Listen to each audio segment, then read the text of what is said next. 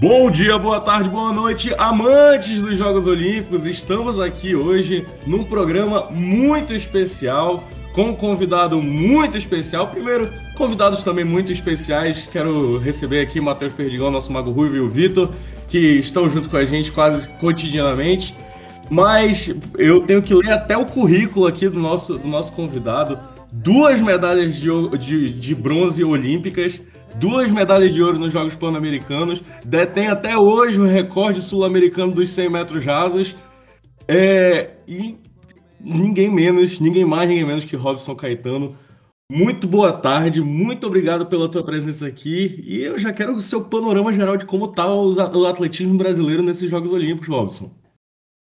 Oi, olá, como é que vocês estão? É... Bom dia, boa tarde, boa noite para cada um de vocês que estão aí realizando esse trabalho brilhante. Vocês estão me devendo essa, hein, cara. A minha, uh, a minha meu panorama com relação ao atletismo é, é, é sempre muito positivo, né? Apesar das dificuldades que uh, a gente encontra em, é, no, no caminho para os resultados, o atletismo brasileiro ainda continua trazendo uma medalha ou outra, apesar do número grande de atletas que são convocados para as seleções né, olímpicas e pan-americanas. No pan-americano a gente tem um pouco mais de, é, de vantagem, porque é uma competição que não envolve o mundo inteiro, são cerca de pouco mais de 100 países, então você tem aí uma, uma um certo conforto. No caso de uma Olimpíada ou Campeonato Mundial, o Brasil ainda é, precisa remar um pouquinho. É, nós que somos de uma geração um pouco mais, é, mais experiente, a gente conseguiu realizar grandes performances de grandes marcas, é, trabalhando de maneira muito empírica, mas com é, tendo o desejo de realizar o grande resultado, muito em função de coletar no futuro é, um caminho pra, através da cultura, da educação. Mas o Brasil, hoje, eu diria que tem duas chances reais de medalhas. Uma que é o Alisson Santos, no 400 com barreiras, inclusive correu brilhantemente a, a, semifinal, a eliminatória e a semifinal do 400 com barreira, e já está na final.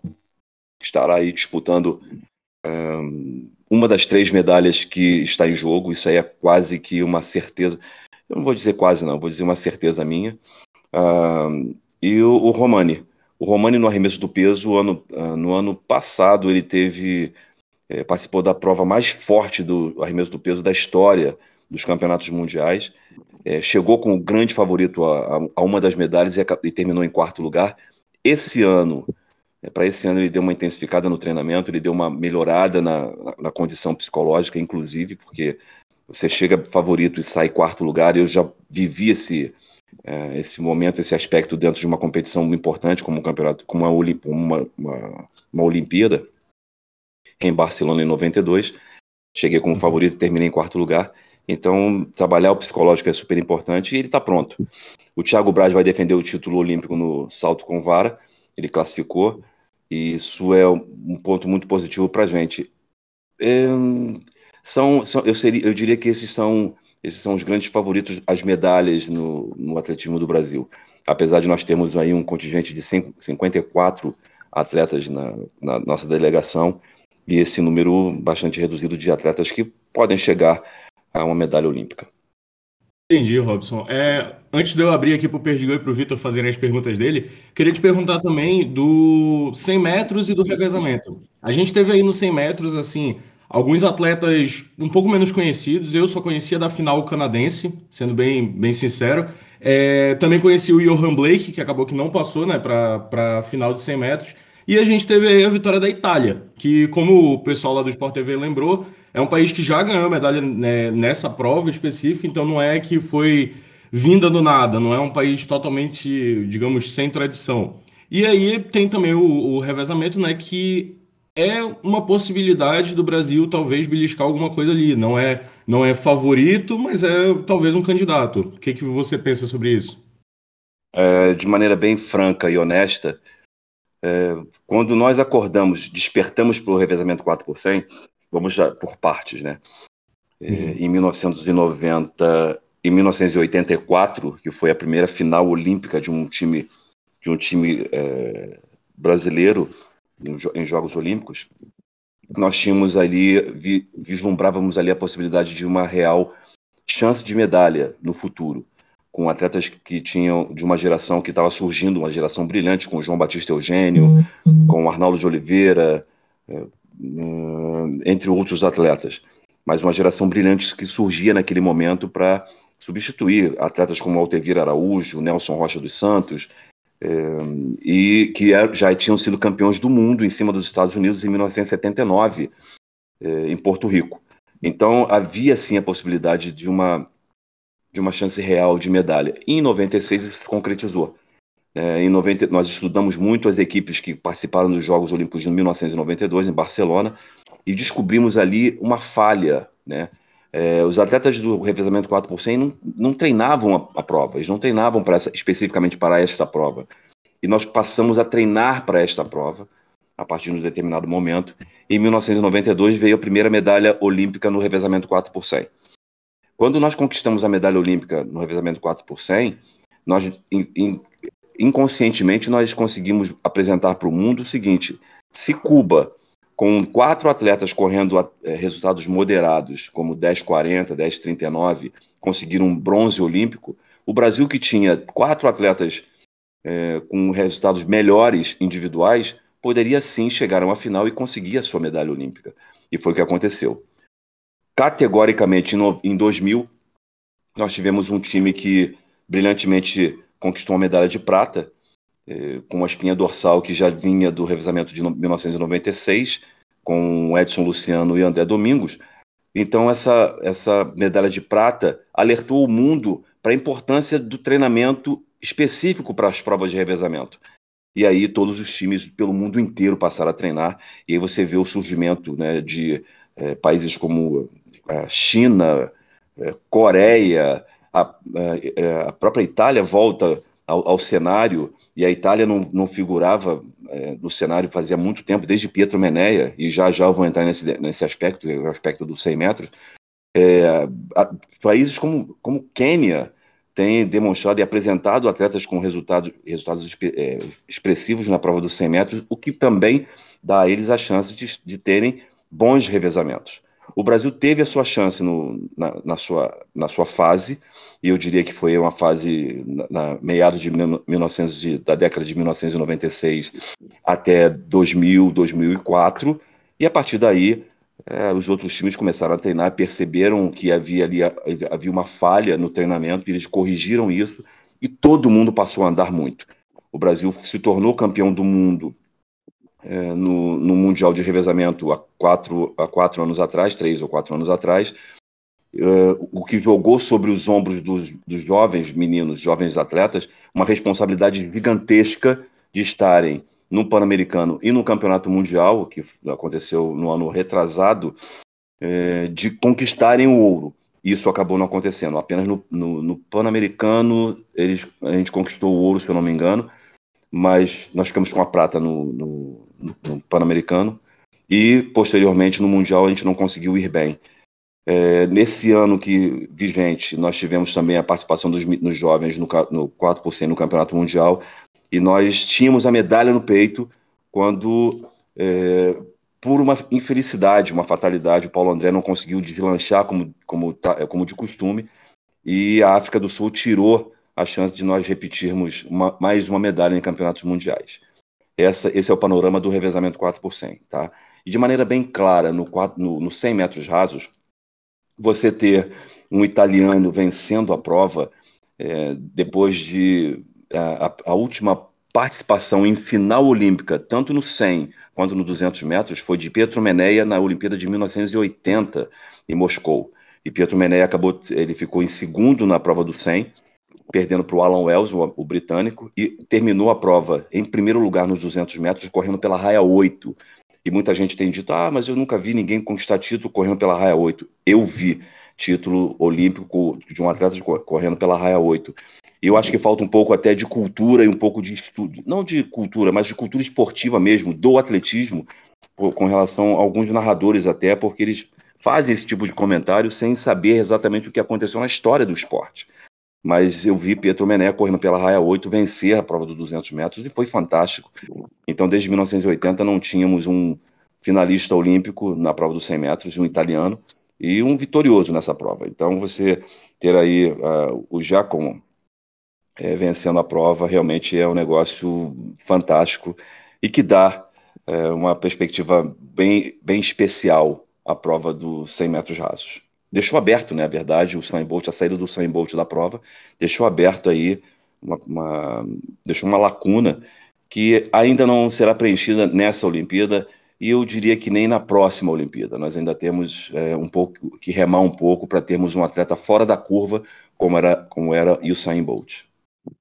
Entendido. Vou abrir aqui para o Perdigão fazer a pergunta dele. Por favor, Perdigão, pode, pode fazer a sua pergunta. Então, é, obrigado, Robson, por estar aqui com a gente. É um prazer gigante, enorme aqui. Falo por todos, eu acredito. É, mas eu queria fazer uma pergunta fora do espectro é, necessariamente técnico. Eu queria perguntar primeiro como um, sabe, como um leigo, como uma pessoa de fora que admira muito o esporte no geral. Qual é o sentimento que você tem? O, o que, que você sentiu ao ganhar a sua primeira medalha? E como, como você se sentiu, né, no, no geral? E eu queria saber o que, que você acha de da gente ter hoje uma participação de atletas tão jovens, como é o caso da Raíssa no skate, e qual é o peso que você acha que essa medalha olímpica para é, uma, uma criança, no caso da Raíssa, né? É, pode, pode mudar na vida dela, como é que ela pode sentir. É, eu queria saber um pouco mais do lado de uma opinião de um atleta como você. É, o que, que você sentiu, o que, que você acha, mais nesse sentido mesmo, que é uma, uma curiosidade que eu tenho, que eu, eu, nunca tive chance de conversar com um medalhista olímpico, então é um, é um grande prazer e uma dúvida que eu queria sanar. Vamos lá, Perdigão, eu acredito o seguinte, a, a Raíssa foi para uma competição olímpica é, e ela não tem ainda noção da, da grandeza do, de uma competição olímpica, ela ainda, ela ainda brinca de boneca, a verdade é essa: ela anda de skate, brinca de boneca e vai para a escola.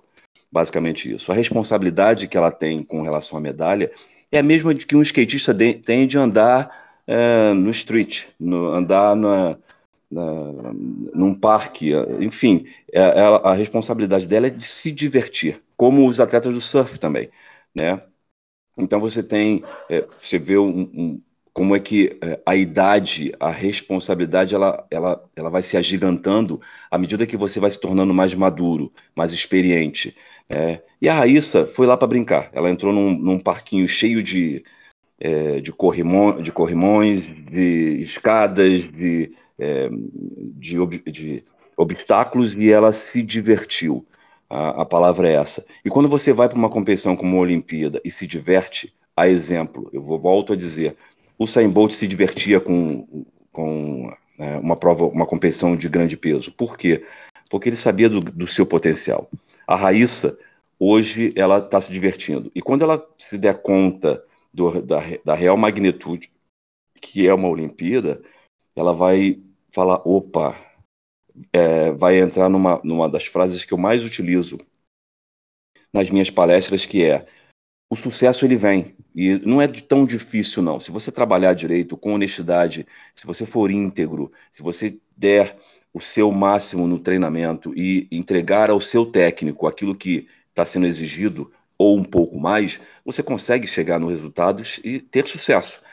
O problema é a manutenção desse sucesso e não deixar esse sucesso subir a cabeça, o que é, é muito difícil né, nos dias de hoje. Você tem aí as mídias sociais que te projetam para um universo gigantesco. Você sai de, de 150, 200, 300 ou 600 seguidores num, numa mídia social e vai para 2 um milhão, 2 milhões, simplesmente porque você se tornou um medalhista olímpico. Simplesmente eu digo porque, no caso da Raíssa, é, foi uma coisa simples. Ela estava brincando como brinca de boneca. É, o que eu senti quando eu conquistei minha, minha primeira medalha olímpica. Quando eu fui a minha primeira, minha primeira Olimpíada, eu tive, eu estava com 18, 18 anos de idade. E aos 18 anos de idade, para um jovem preto saído de uma favela, estar em Los Angeles, vendo todo, tudo aquilo que é, o, o, mundo, é, o primeiro mundo pode oferecer, é, é de deslumbrar, né? Mesmo assim, eu consegui me manter focado e chegar a uma final no revezamento 4 por 100 junto com Nelson Rocha, eh, Katsuiko Nakaya, Arnaldo de Oliveira e o João Batista Eugênio né, e o Paulo Correia. Né, éramos, esse era o time. Nós conseguimos fazer isso. E na minha prova individual, eu cheguei à minha semifinal na prova dos 200 metros. Não fui a final por um décimo. Então, assim, eu estava ali, estava pronto. No, no, quatro anos depois, mais maduro e ciente da importância de uma competição olímpica, eu joguei com tudo. Primeiro, eu corri um resultado que me colocasse como, como favorito a estar um contender à, à medalha, que foi o, o 2004. E na sequência, eu corri um 9,99, que por uma questão de burocracia ou de, sei lá, falta de, de sensibilidade, eh, me foi tirado e no lugar do 9,99 me deram um 10,00, que eu anos depois voltei a repetir. Eh, essa sensação de quando você chega numa competição olímpica e ser, uh, e ser observado como um, um, um, um contender, eh, um favorito, uma medalha, eh, deixa você num outro, num, num outro patamar. Você sai do meio do, da, do meio é, comum, onde, no, naquele universo de 80% dos atletas, de 85%, 90% dos atletas que vão para os Jogos Olímpicos e que muitos vão lá. É, a, a, palavra, a expressão não é ser pano de fundo, é de participar dos Jogos Olímpicos, a exemplo da, da frase do Barão Pierre de Coubertin, que o importante é competir. É, esses, essa minoria que vai para a medalha vai para a medalha.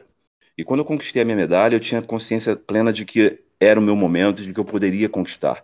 Mas não essa medalha não foi possível, não seria possível se eu não tivesse o apoio incondicional de cada brasileiro à época. Éramos cento, aproximadamente 198 milhões de brasileiros, 195, 198 milhões de brasileiros, e eu lembro de, de numa entrevista, pedir que todas as energias fossem canalizadas para minhas finais olímpicas.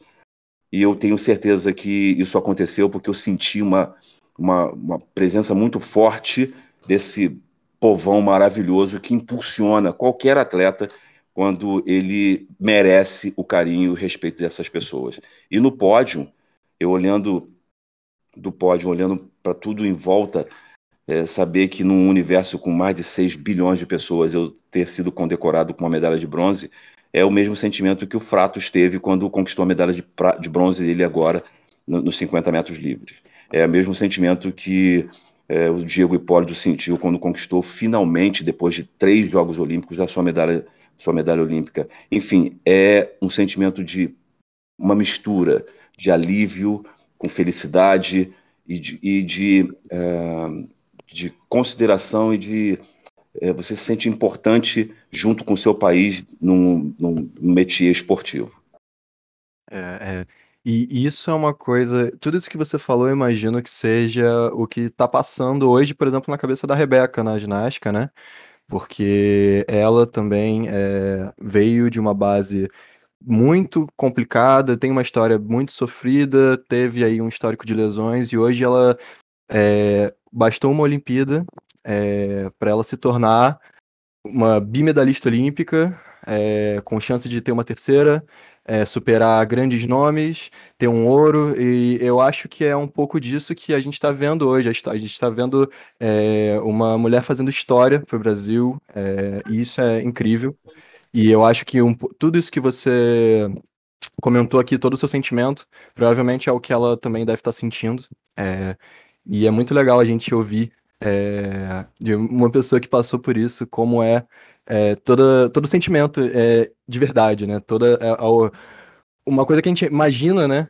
É, eu sempre tive essa curiosidade de saber, nossa, como deve ser essa conquista, o quão, o quão grandioso deve ser você trabalhar, se esforçar tanto, e até porque a gente sabe que o esporte profissional, ele é um esporte que é, é, é, é uma ação que machuca, né? Você, é difícil você competir a nível é, profissional e nível olímpico sem você lidar com lesões, com dores e enfim. É, vocês são heróis, cara. Eu, pô, sem palavras para tudo isso que você falou aqui, obrigado mesmo. E eu acho que o Vitor ele tem também alguma coisa para acrescentar, Vitor. É, boa tarde aí, pessoal. Boa tarde, Robson. Obrigado novamente por estar participando. É, boa tarde, Claudomiro, Perdigão. Bom, então, é, queria agradecer primeiramente ao Robson aí pela, pelas palavras, aí, contando realmente a história quase completa aí da, da trajetória dele. Eu achei bastante interessante, né? Várias coisas que você falou, Robson. Primeiro, só uma observação aí, uma curiosidade. Você, começou, você comentou sobre a raia 8 da, da, do atletismo aí, que você já viu atletas ganhando a raia 8. Claro que são esportes diferentes, mas a gente tem uma curiosidade que o Brasil está indo muito bem na natação na raia 8 nessas Olimpíadas, né? Então, até um comentário, uma coincidência aí que a gente pode levar em consideração. É, mas eu achei muito interessante que você falou duas coisas. Uma primeira coisa, que é uma coisa que eu reparo muito, que é a construção dos atletas, né? Às vezes a gente vê até o exemplo do nosso nadador que ganhou o bronze é, ontem, é que ele teve é a terceira Olimpíada dele, ele teve um resultado de, de quarto lugar em Londres, aí um sexto lugar é, depois no Rio de Janeiro, e agora ele conseguiu finalmente a medalha dele, é uma insistência de 12, 15 anos, um trabalho realmente muito longo. E a gente vê também é, que o investimento no esporte leva esse tempo né, para trazer frutos. É, agora, o, o aspecto que eu queria te perguntar para você, de repente, aprofundar um pouco mais, é com relação a esse aspecto psicológico, né, que você comentou. Muitas vezes um atleta chega é como favorito e não consegue entregar o que era esperado. A gente tem aí, inevitável é comentar o exemplo da Simone Biles, que chegou aí favorita para ganhar cinco ou seis medalhas, todas de ouro praticamente, e está saindo das Olimpíadas com medalha de prata e provavelmente vai ser só isso, né? É, o que, que você pode comentar assim? Você tem ideia do que possa estar passando pela cabeça dela? Você você passou por momentos complicados também pré-competição ou durante a competição que você possa é, contar para gente? É, olha só, Vitor, eu acho que na o primeiro aspecto que a gente tem que levar em consideração é que antes de, antes de sermos ou de nos tornarmos atleta, atletas, é, nós somos seres humanos, né? E é fato inegável que é, alguma pressão você sente com, quando se aproxima a uma competição como, de magnitude como os Jogos Olímpicos, tá? É, eu posso aqui, assim, eu comecei minha carreira no Botafogo, né? E quando eu comecei minha carreira no Botafogo, existia uma uma diretriz que era básica, você é bom atleta, você se sobressai, você tem um prato de comida e você tem o dinheiro da passagem. Né? Eu vi vários atletas do basquete, o próprio Pelézinho do basquete, grande irmão que é da minha época no, no basquete, é, e alguns, alguns jogadores de voleibol da minha época, o próprio Solon, que era do, da, da, natação. Esses, nós, nós fazíamos, realizávamos a, a competição e fazíamos diante de necessidades muito grandes, de é, de sacrifícios e de desafios muito grandes. Então a pressão, quando chegava para gente, a gente tirava de, meio que de letra. Né? O, o, perfil, o aspecto psicológico, ele era. É, ele não, não tinha um peso tão grande como tem agora. Hoje, esse aspecto psicológico ele é, se mostra muito mais evidente, porque os atletas hoje têm muito mais recurso, é, eles têm muito mais recursos, perdão, do que uh, os atletas do passado. E eles entregam resultados menos expressivos que os atletas do passado. Então, a, a, pressão é muito grande. A construção dessa, dessa, dessa, dessa personagem, né, porque você se veste de atleta, você se transforma num atleta para sair de um, de um meio comum e apresentar para o mundo um, resultados que choquem o mundo. São resultados assim que você, cara, as pessoas falam assim, caramba, é, vou lá para a pista para ver como é, que, como é que esse cara consegue fazer isso. Aí tentam fazer uns 100 metros e falam assim, caraca, eu corri só 15 segundos, 16 segundos, caramba, como é que esse cara conseguiu correr, correr X? Ou então vai para uma quadra de basquete, fala assim, vai para uma quadra de fundo de quintal, sei lá, de basquete, pega uma bola e fala assim, cara, vou arremessar do 3 aqui, vou, vou, vou conseguir fazer, vapo, e aí erra todas que faz. Tudo é construção, tudo é treinamento, repetição. Se você realiza um treinamento diário, tá? É, o Cortés já diz isso, né, num dos livros que ele lançou, que é, a repetição ela leva você à perfeição, ou quase à perfeição. Porque o perfeito, só depois que você parte. Quando você parte, houve a construção do, da, do ser humano, ele se completou e partiu dessa para melhor.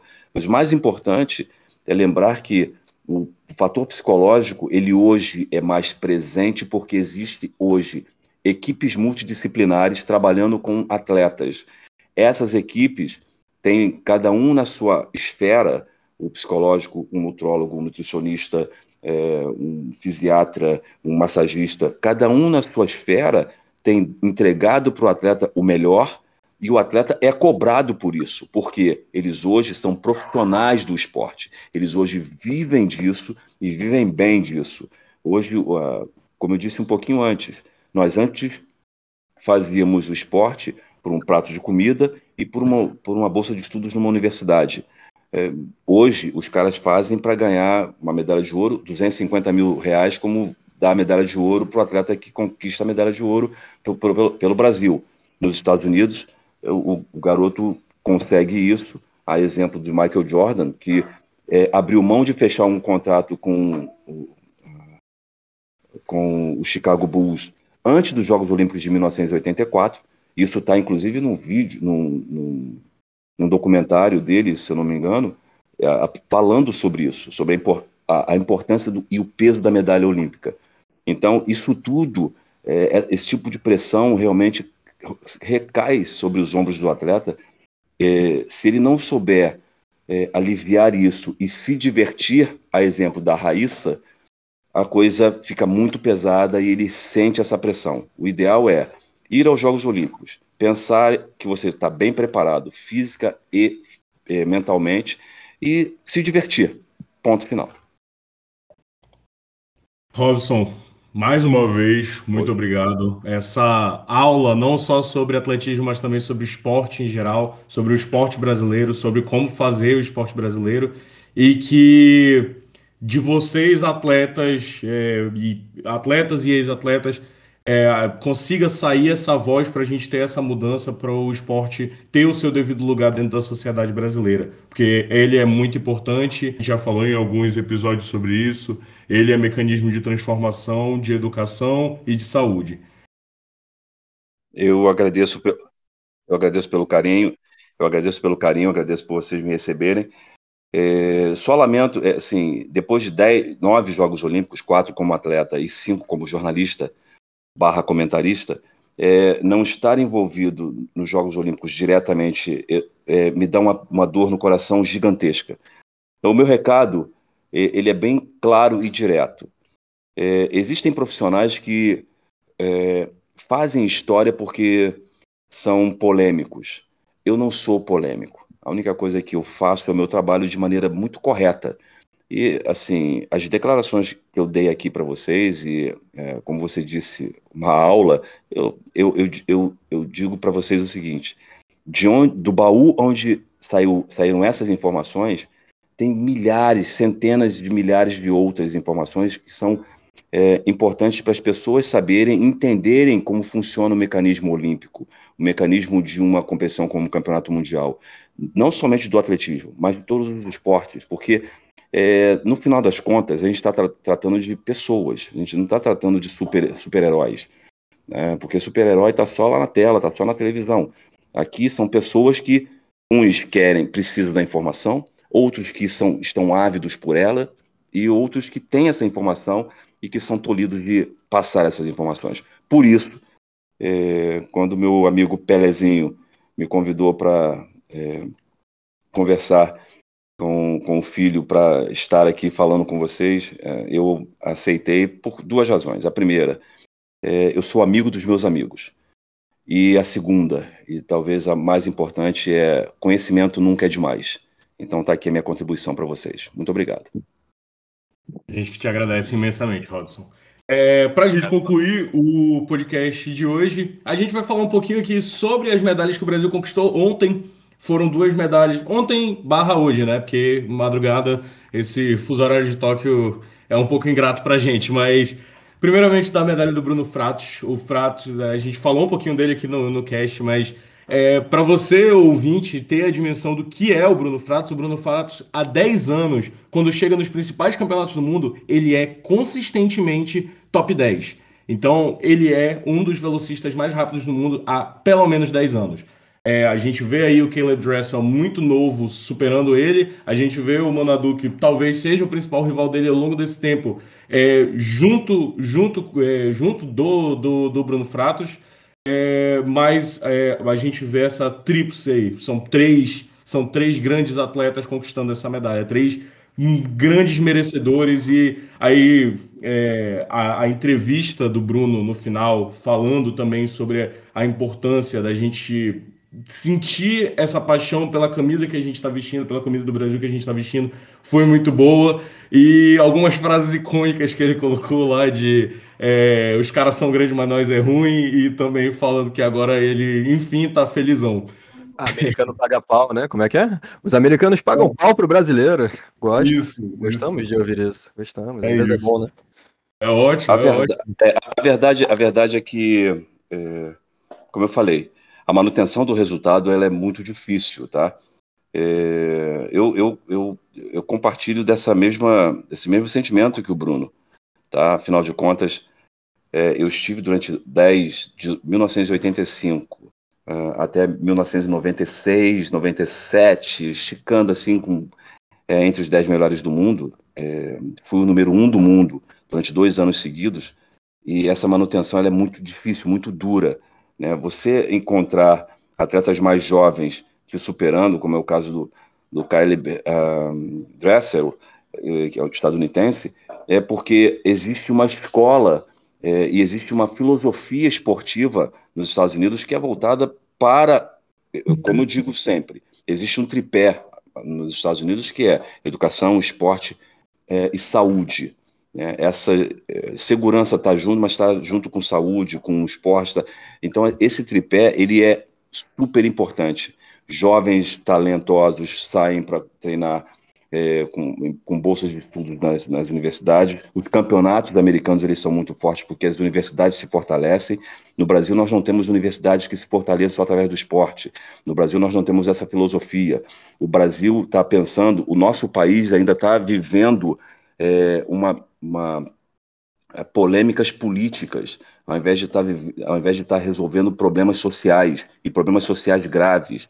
Nós temos aí uma pandemia instalada no Brasil. Eu tenho medo de sair de casa porque é, eu não sei se eu pego esse negócio e venho a óbito amanhã ou depois da manhã. Então existe ainda uma filosofia que precisa ser resgatada e dá tempo ainda. Não na minha geração, não para agora, mas para a geração de vocês, eu acredito que ainda consigamos, consigamos fazer alguma coisa é ter consciência da nossa importância e trabalhar para isso, trabalhar para uma sociedade melhor. Perfeitamente, perfeitamente. E aí, até aliado a isso, a gente vê também o resultado que veio com a Rebeca Andrade, essa medalha de ouro tão sonhada pela ginástica brasileira é, e tão merecida ao mesmo tempo. Uma medalha que seria muito legal se tivesse a participação da Simone Biles, é, seja ganhando, seja perdendo, mas a gente quer estar tá competindo contra os melhores do mundo. Mas a Rebeca foi lá e mostrou que ela é a melhor do mundo, ela, ela fez saltos de extrema dificuldade e que mereceram essa medalha de ouro. Foi totalmente merecida. É muito legal ver que uma preta, é, com toda a dificuldade que encontrou, com suas lesões, cirurgias, conseguiu se superar, conseguiu é, escrever o, no, o seu nome na história, e mais importante do que isso, né, a Rebeca se torna referência para jovens meninas que querem realizar o salto que ela, que ela realizou, mas muita calma nessa hora. É, existem, existe aí um processo que a gente já conversou, inclusive, sobre a construção do atleta, a construção, e que passa, no caso da ginástica, por uma maturação muito importante, que é essa coisa da, da de você é, de você ter noção, noção espacial, que é o caso da Raíssa. A Raíssa, nossa fadinha, ela desde os 5 está andando de skate, desde os 6 está andando de skate, as meninas da, da ginástica também, desde os 7, 8 anos, estão, e é um processo. Tudo isso acaba é, se refletindo lá na frente, com meninas com 17, 18, 17, 15, realizando façanhas. A Rebeca Andrade está de parabéns pelo que conquistou e pelo que virá ainda pela frente. Tá certo, tá ótimo. Finalizando agora de última vez, vamos passar rapidamente aqui pelos resultados que a gente teve. A gente teve, infelizmente, algumas eliminações do Brasil, tanto no wrestling feminino na luta livre quanto na greco-romana masculina. Tivemos uma eliminação no, no, por equipes do tênis de mesa feminino e também do handball masculino, foi o nosso último jogo. No atletismo 100 metros, a gente teve o resultado do Paulo André, que ele chegou até a semifinal. É, também tivemos a queda de duas gigantes, que foi no vôlei de praia feminino. Não, não conseguimos avançar para a fase de quartas de final, mas ainda temos chance de medalha porque temos a nossa outra dupla. É, na vela, o Robert Scheid terminou em, na oitava colocação, muito bom para um atleta da idade dele é, estar ali é, entre os oito melhores do mundo. E agora falando de coisas boas, tivemos é, a vitória por 3 a 2 no boxe menos 75 masculino, o que já garante medalha para gente. Foi uma vitória nas quartas de final e é, agora ele passa para fase semifinal, que no boxe significa que já temos medalha. Tivemos uma vitória espetacular no tênis de mesa por equipes masculino, por 3 a 2 uma vitória acirradíssima do Hugo Calderano, que a gente conseguiu a classificação para jogar contra os coreanos, que pode ser um desafio maior ainda. Vitória no vôlei de praia feminino, como eu já tinha adiantado, a gente também passamos para a quarta final. E por fim, tivemos a vitória, a grande vitória do vôlei de quadra, né? Vôlei de quadra masculino. Que vitória bonita em cima da França, apertada, acirrada, aquele set que foi a quase 50 pontos, foi incrível. Porém, o vôlei a gente vai deixar para amanhã, que vamos ter um episódio especial amanhã para a gente falar de vôlei de quadra. Exato. Chegamos aqui ao nosso final. É, Perdigão e Vitor, muito obrigado. Robson, por favor, eu deixo esse daqui, esse espaço aqui para você falar sobre suas redes, se você tiver algum canal, tiver algum projeto que você queira divulgar, por favor, pode divulgar. E a porta está aberta. Se você quiser algum dia voltar a falar conosco, é, aqui nesse espaço ele encontra-se plenamente aberto. A gente recebeu aqui uma aula, mas a gente também pode se dizer que pensamos muito, muito parecido com você, mas talvez sem a sua experiência. Então, ouvir o seu relato é muito importante para a gente. Olha, eu que quero agradecer mais uma vez, como eu disse, por me receberem com tanto carinho, tá? É, só para dar uma arredondada no, nessa, nessa questão dos resultados, é, eu vou citar aqui o resultado de uma atleta da América do Sul, que é a Yulimar Rojas, ela que saltou o recorde do mundo, recorde mundial no salto triplo. Ela saltou 16 metros e 65 centímetros, se não me engano, 16, 15 metros e 67 centímetros, recorde mundial, recorde olímpico, venceu a prova. É uma, uma atleta da América do Sul, treinada uh, pelo, um, por um, um, atleta que é medalhista olímpico no salto é, em distância, na Olimpíada de 92 em Barcelona. E o mais importante, pensar que nós aqui da América do Sul, é, nós não somos um país do terceiro mundo em vias de desenvolvimento, nós somos a realidade. Nós conseguimos realizar grandes resultados, tá?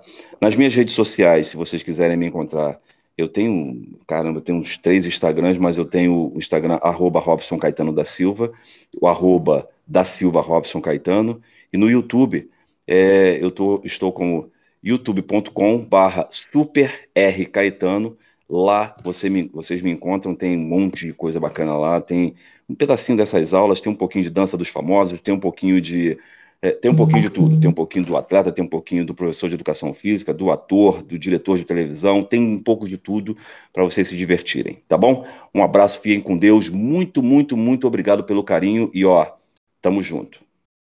Valeu, Robson. Perdigão, Vitor, alguma última palavra? É, eu primeiro queria falar que, como você já disse, já, já adiantou, amanhã a gente vai ter um episódio especial sobre o, o difícil jogo. Espero que a gente consiga trazer também o Igor para debater com o Vitor, porque eu acho que essa dupla. Pra no, debater no, no Igor. É, exatamente, porque a gente tem uma dupla muito boa falando sobre vôlei e vamos esperar. É, é isso. Mas só isso mesmo. Obrigado, Robson, mais uma vez por ter conversado com a gente. Foi um prazer. É, de verdade. É, é inenarrável o que você proporcionou aqui pra gente nessa tarde. De verdade, prazer demais ter conversado com você hoje. Vitor, por favor.